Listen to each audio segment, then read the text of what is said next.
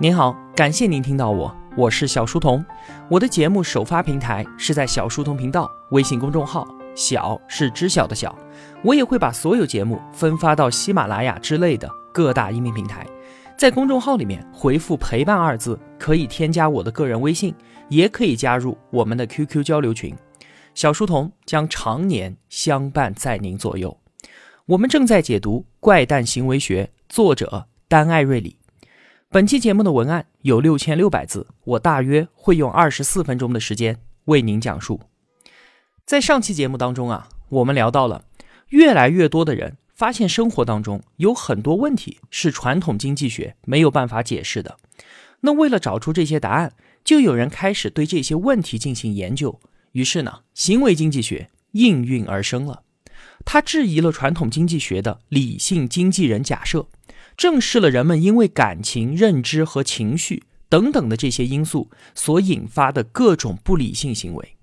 从最开始被经济学排斥轻蔑，到二零零二年，丹尼尔·卡尼曼以一位心理学家的身份拿到了诺贝尔经济学奖，行为经济学才算是修成正果，被主流学界认可。和接纳行为经济学，它作为传统经济学的补充和修正，把人类的各种非理性因素也纳入到研究范围。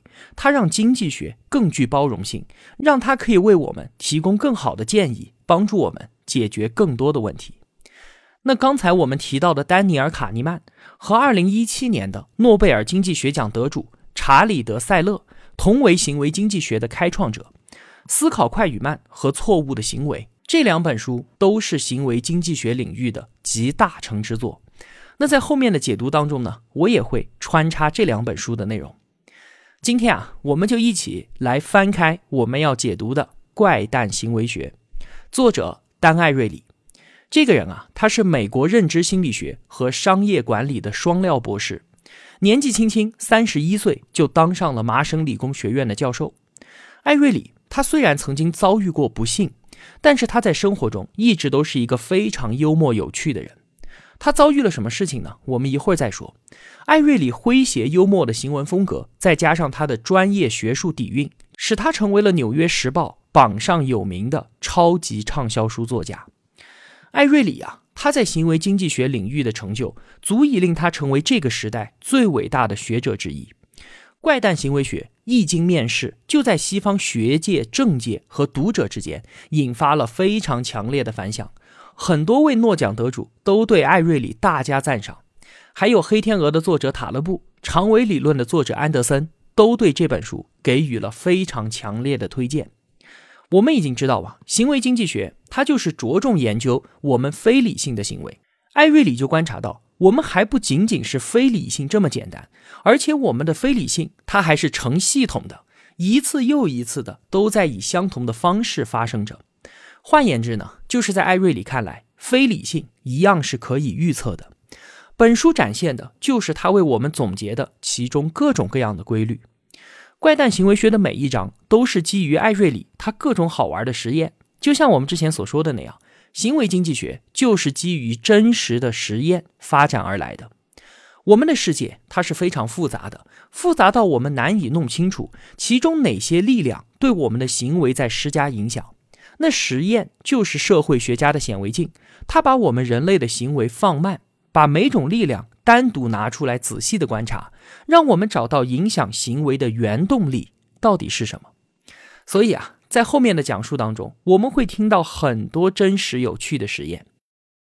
先回头说一说艾瑞里的悲惨遭遇，也正是这个悲剧把他带进了行为经济学的领域。艾瑞里，以色列人，在他十八岁的时候啊，一盏大型镁光灯在他身旁爆炸了，导致他全身百分之七十的皮肤严重烧伤。此后三年，不得不一直住在医院里面，全身上下都缠满绷带。大面积烧伤不仅会永远留下难以消除的疤痕，而且治疗的过程那也是非常非常痛苦的。像艾瑞里这样每天都要接受浸泡治疗，那所谓浸泡治疗呢，就是让患者全身泡在消毒液里面，再把全身的绷带给拿下来，把皮肤上坏死的那些组织刮掉。像我们这些皮肤完好的人，碰到消毒液都会感到有些许的疼痛。那艾瑞里这样失去了很多皮肤的人，那遇上消毒液的刺激，撕心裂肺的疼痛，自然是不用多说了。这还不是最糟糕的，更要命的是每天都要换绷带。烧伤患者因为没有皮肤，所以呢，绷带是直接粘在肉上的。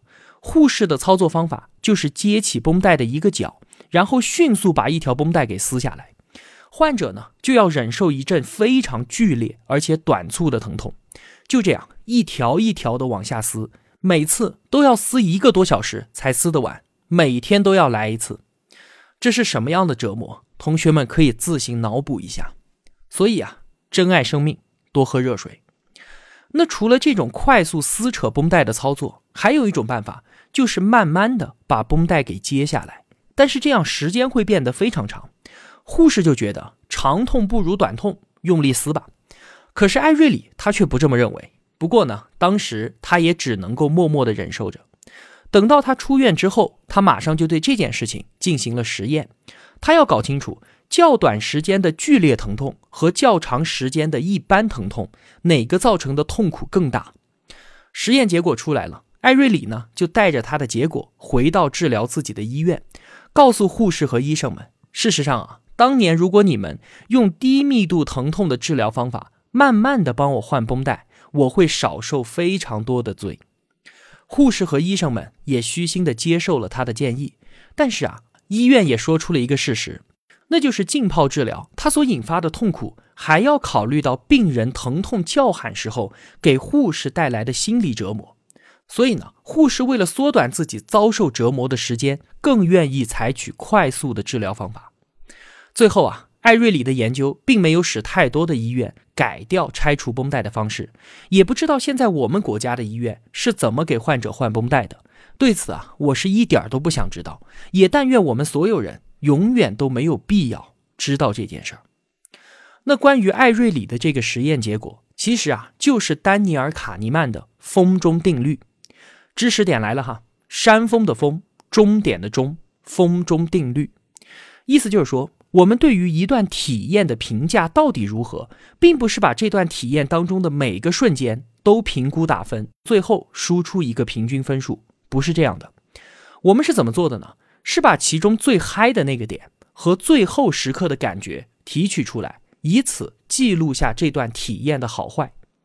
只记录这两个点，这当然是我们心里的一种非理性偏差。比方说看一部电影，如果这部电影拥有动人的高潮和完美的结尾，那它就会给我们留下很好的体验记忆，我们也更愿意把它推荐给其他人。面对疼痛这些不愉快的体验也是一样的。比方说去做肠镜检查，仪器会从你的下身进入，检查大约会持续二十多分钟，非常的不舒服。但是有趣的是啊。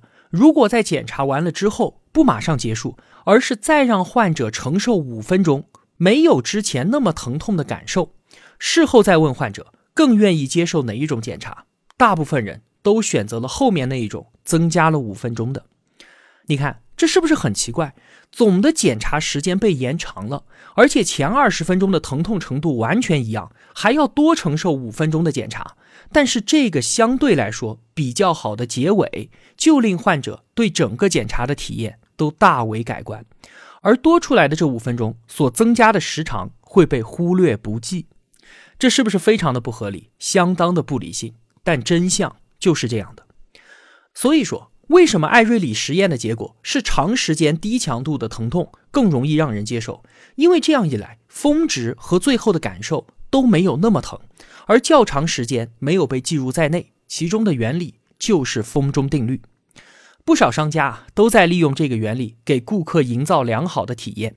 比方说，在宜家，他们出口的地方呢会销售一块钱一个的冰淇淋，因为非常便宜，不但赚不到钱，还要倒贴给顾客，所以呢买的顾客就特别多。那商家为什么要干这样的蠢事儿呢？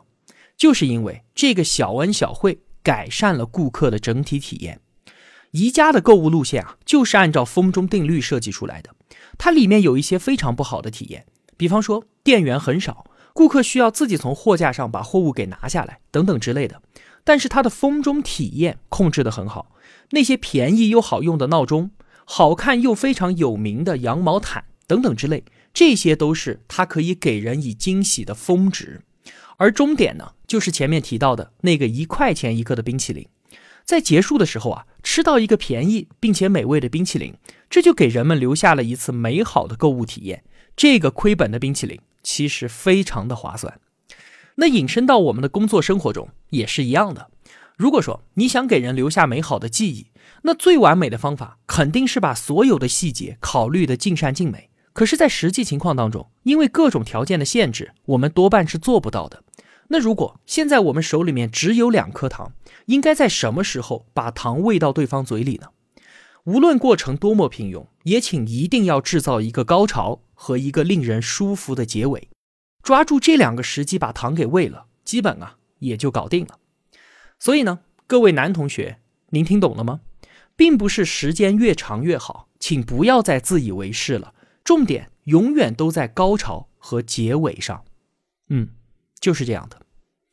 作者艾瑞里在承受了本来无需承受的那么多痛苦之后，他决定把自己的研究范围给扩大，扩大到各行各业，扩大到我们每个人身边的种种选择，希望更多的人能够从中吸取教训，避免错误。下面一个话题啊，我们就来聊一聊行为经济学当中的相对论。这个相对论啊，和爱因斯坦可没有半毛钱的关系。我们每个人都喜欢攀比，喜欢比较，爱嫉妒是每个人都有的臭毛病。但你可曾想到，商家针对我们这一人性的弱点，投掷了多少的诱饵？我们其实嘴里面早就挂满了各种各样的鱼钩了，而我们自己却一点儿都不知道。话说啊，有一天，艾瑞里看到了《经济学人》杂志的征订单，瞬间就对《经济学人》这帮家伙佩服得五体投地。这个案例啊，您需要仔细的听。在这张订单上面有三条信息：订购《经济学人》杂志电子版的五十九块钱，纸质版的一百二十五块钱，纸质版加电子版也是一百二十五块钱。很明显啊，商家肯定是希望大家订最贵的，花最多的钱。请问，如果是您，您会怎么选择呢？艾瑞里就拿着这个订单给麻省理工的一百位学生来选，结果是。订购五十九元电子版的十六个人，订购电子版加纸质版的八十四个人，没有一个人单独订纸质版，没有人订纸质版，这是显而易见的，因为纸质版加电子版也是这个价格，那一条不可能有人选的选项放在中间，它有什么意义呢？那好，我们就把这个选项给去掉，重新找了一百个同学，那结果是订阅电子版的人数从十六个人。暴涨到了六十八个人，而订购纸质版加电子版的人从八十四个人减少到了三十二个人。您听出其中的奥秘了吗？这个没有人会选的选项，就是商家设置的诱饵。一方面，纸质版要一百二十五，纸质版加电子版也是一百二十五，那后者看起来就非常非常的划算。另一方面，它会让我们觉得电子版是附加白送的。那你还会花五十九去买一个本来可以白送的东西吗？电子版与纸质版加电子版这两个选项本来是两可的，选哪个都行，并没有谁绝对比谁要好。具体怎么选，完全看我们自己对价格的承受能力和实际的需求。但是啊，一旦放入了这个诱饵之后，纸质版加电子版就明显变成了最优惠的那个选项。你看。经济学人的这帮人是不是都是人精啊？他们精就精在，他们明白人是很难在不加对比的情况下做出选择的。我们脑子里面啊，其实没有一个绝对价值计算器来告诉我们某样东西它真正的价值到底是多少。我们脑子里的那个叫做相对价值计算器，我们关注的是这件东西和其他东西相对的好坏，以此呢来估算它的价值。比方说，就像是我虽然不知道六缸汽车要卖多少钱，但是我知道它一定会比四缸的汽车要贵，就是这么个道理。人们都愿意在有比较的前提下做出选择，这非常容易理解吧？那我们更进一步，而且我们喜欢去选择那些容易比较的东西，而把不容易比较的东西给丢开。能够引发这个比较的东西，就是商家设置的诱饵。那比方说啊，现在有两个产品，一个 A，一个 B，我们要从中选一个。A 呢是质量比较好，B 呢是价格比较合适。A 和 B 之间买谁都行，模棱两可。这个时候，如果再加入一个选项 A 减，它的价格和 A 是一样的，但是质量没有 A 那么好，现在就可以进行比较了。A 肯定比 A 减好。而更加有趣的是，我们会遵循选择容易比较的，丢开不容易比较的原则。A 在比 A 减好的同时，我们也会觉得它比 B 也要好，然后丢开 B，最终选择买 A。这就是行为经济学的相对论。这个 A 减就是诱饵。举个例子啊，如果你想去欧洲旅游，地方定下来了，要么去罗马，要么去巴黎，那旅行的套餐呢，都是包来回机票、包吃住的全包套餐，价格也差不多，你难以选择。这个时候，旅行社又增加了一个罗马减选项，包机票、包住，但是不包吃。吃饭你要自己花钱，但是团费比起全包罗马套餐便宜不了多少。这个时候就可以进行比较了，全包罗马套餐会显得特别好，甚至比你犹豫不决的全包巴黎套餐还要好。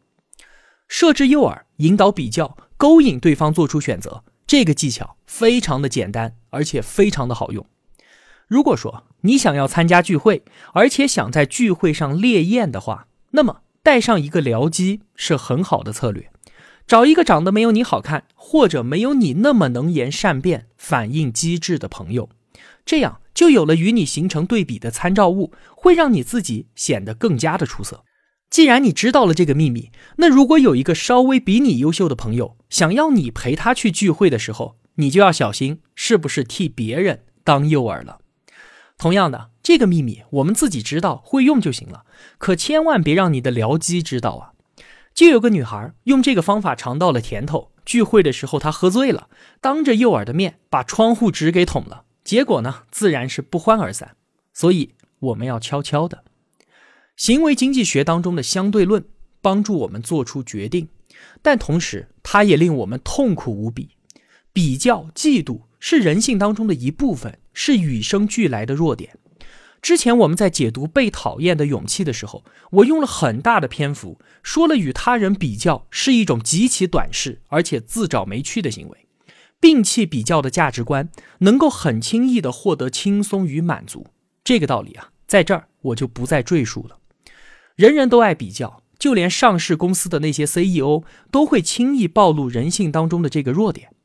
话说啊，在一九九三年的时候。美国强制披露了上市公司高管的工资，因为他们觉得这些人的工资实在是太高了，当时已经是普通员工的一百三十一倍以上，所以呢，要把这些人的工资给晒出来，让这种丑事儿暴露在阳光之下。那您猜一猜，结果怎么样呢？这些高管的工资就像坐上了火箭一样的疯涨，从九三年普通员工的一百三十一倍，瞬间涨到了三百六十九倍。那原因呢？真是啼笑皆非。本来是要曝光让公众监督的，结果却变成了各家 CEO 工资的排行榜。这些商界强人怎么可能甘于人后呢？钱不钱倒是无所谓，但是面子不能输啊！于是开始互相攀比，疯狂的要求加薪。你看啊，就连上市公司的 CEO 都是如此，那我们普通人就更不用说了吧？我想各位同学所在的公司。没有哪一家会把所有员工的工资奖金给公示出来的吧？我们有时候问一下别人的工资，对方也是躲躲闪闪，故意回避。这件事儿啊，还真是不能公开，因为一旦公开工资，那只有一个人会满意，就是全公司工资最高的那个人，其余所有人都会觉得自己的工资低。那我们理性的来看待这些事情，不都是吃多了撑的，自己找别吗？不用说与他人比较了。就连自己收入的多少与个人幸福感的关系都没有那么紧密。最幸福的那个人一定不是全国收入最高的那个。其实啊，我们不是在拼命的追求高工资，我们只是在追求比别人的工资高而已。我听说啊，一个男人对于自己工资是否满意，完全取决于他的工资是不是比妹夫的要高。就因为这样的比较是既明显又现成的。你看吧。所以我一再的和大家说，放弃比较的价值观，我从来都不会纠结这种事情。这完全就是因为我没有妹夫。那知道了这个秘密之后呢？还单身的同学，为了您的幸福，以后找媳妇儿要找他姐姐或者妹妹的老公，有可能失业的那种。一旦人家真的失业了，你也就能够得到满足了。最后，我们用行为经济学相对论的道理解释一下第一期节目当中曾经提到的那些问题。说为什么五十块钱的闹钟优惠十块钱会令人眼前一亮，而五千块钱的电视机优惠十块钱却一点效果都没有呢？这样的非理性行为叫做比例偏见。十块钱的效用明明在任何时候它都是一样的，但是在上面这种情境当中，我们的选择完全不同。这就是因为啊，比较的参照物变了。我们不是拿十块钱和另外的十块钱去比，而是用十块钱和五十块钱比，去和五千块钱比。那一个是百分之二十，另一个是百分之零点二，这可不就是完全不一样了吗？同样的道理就可以解释为什么老房子我们不愿意换家具，而换了新房子我们会豪气的把所有家具都给换掉。一方面呢，肯定是考虑到一步到位，减少以后的麻烦；而更重要的原因是，新房子我已经花了几百万了，所以再多花几万块钱，相对来说也就没有那么多了。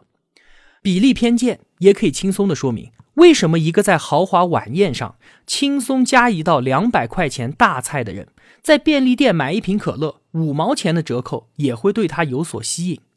类似的。我们买了张二十万的车，加装一个一千块钱的真皮座椅，不会觉得贵。我们买了新款手机，给手机再买一个几百块钱的保护套，我们也不会舍不得。那明白了这些道理之后啊，或许我们还是难逃相对论的怪圈，但起码今后我们知道自己都上了哪些当，着了什么道。那好，总结一下我们今天所聊的内容吧。首先，风中定律。一段体验给我们留下什么样的记忆，决定因素就两个：高峰的时候和结束时候的感受。而过程当中，大部分的体验都不重要，时间长短对于记忆的影响其实是很小的。那么，我们想给人留下美好印象的时候，如果我们做不到面面俱到，那请一定注意制造高潮和愉快的结尾。其次，本期节目主要是在与您讨论行为经济学当中的相对论。请记住《经济学人》杂志的经典案例：电子版、纸质版和电子版加纸质版三个选项。只要记住这个例子，您就能明白，我们在没有比较的情况之下是很难做出选择的。我们没有能力对一件事情的绝对价值做出单独判断，我们只会分析事物的相对价值，它到底是比参照物好呢，还是不好？第三，商家会利用我们的比较非理性设置诱饵。帮我们找好参照物，引导我们进行比较，做出决策。我们也可以利用别人的非理性，在约会的时候给自己找一架僚机，让自己显得更加的优秀。第四，喜欢比较是我们与生俱来的弱点。就连那些上市公司的 CEO，他们是我们这个时代最聪明、最优秀的人，这些人都会轻易暴露自己的非理性。所以啊，我们也就不要再自找没趣，非要去问别人的工资了。攀比和妒忌是我们人性中的一部分，请正视它。最后，比例偏见，我们应该关注的是钱本身绝对数值的变化，而我们更倾向于考虑比例或者是倍数的变化。那既然我们已经知道了自己对于比例和倍数的感知要比绝对值更加敏感，所以呢，以后在买东西的时候，多给自己三秒钟的时间去认真想一想。我知道啊。您今后还是会往坑里跳，但起码以后蹲在坑里哭的时候，会知道自己是怎么跳进来的。好了，今天的节目就是这样了。如果我有帮助到您，也希望您愿意帮助我。一个人能够走多远，关键在于与谁同行。我用跨越山海的一路相伴，希望得到您用金钱的称赞。我是小书童，我在小书童频道与您不见不散。